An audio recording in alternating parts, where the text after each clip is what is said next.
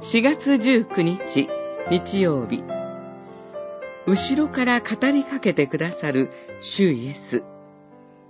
ヨハネによる福音書20章1節から18節。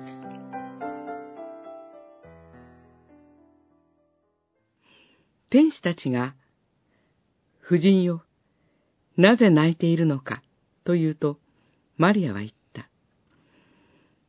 私の主が取り去られました。どこに置かれているのか、私にはわかりません。こう言いながら、後ろを振り向くと、イエスの立っておられるのが見えた。しかし、それがイエスだとはわからなかった。二十章、十三節、十四節。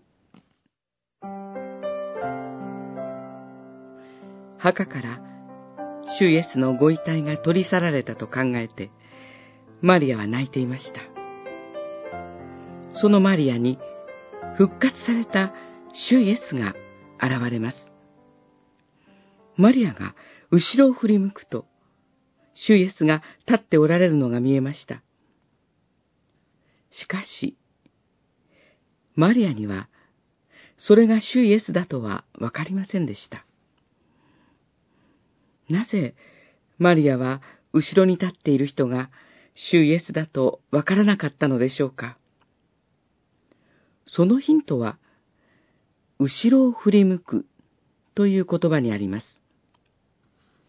ヘブライ人は過去を前にあるもの、将来を後ろにあるものと考えるそうです。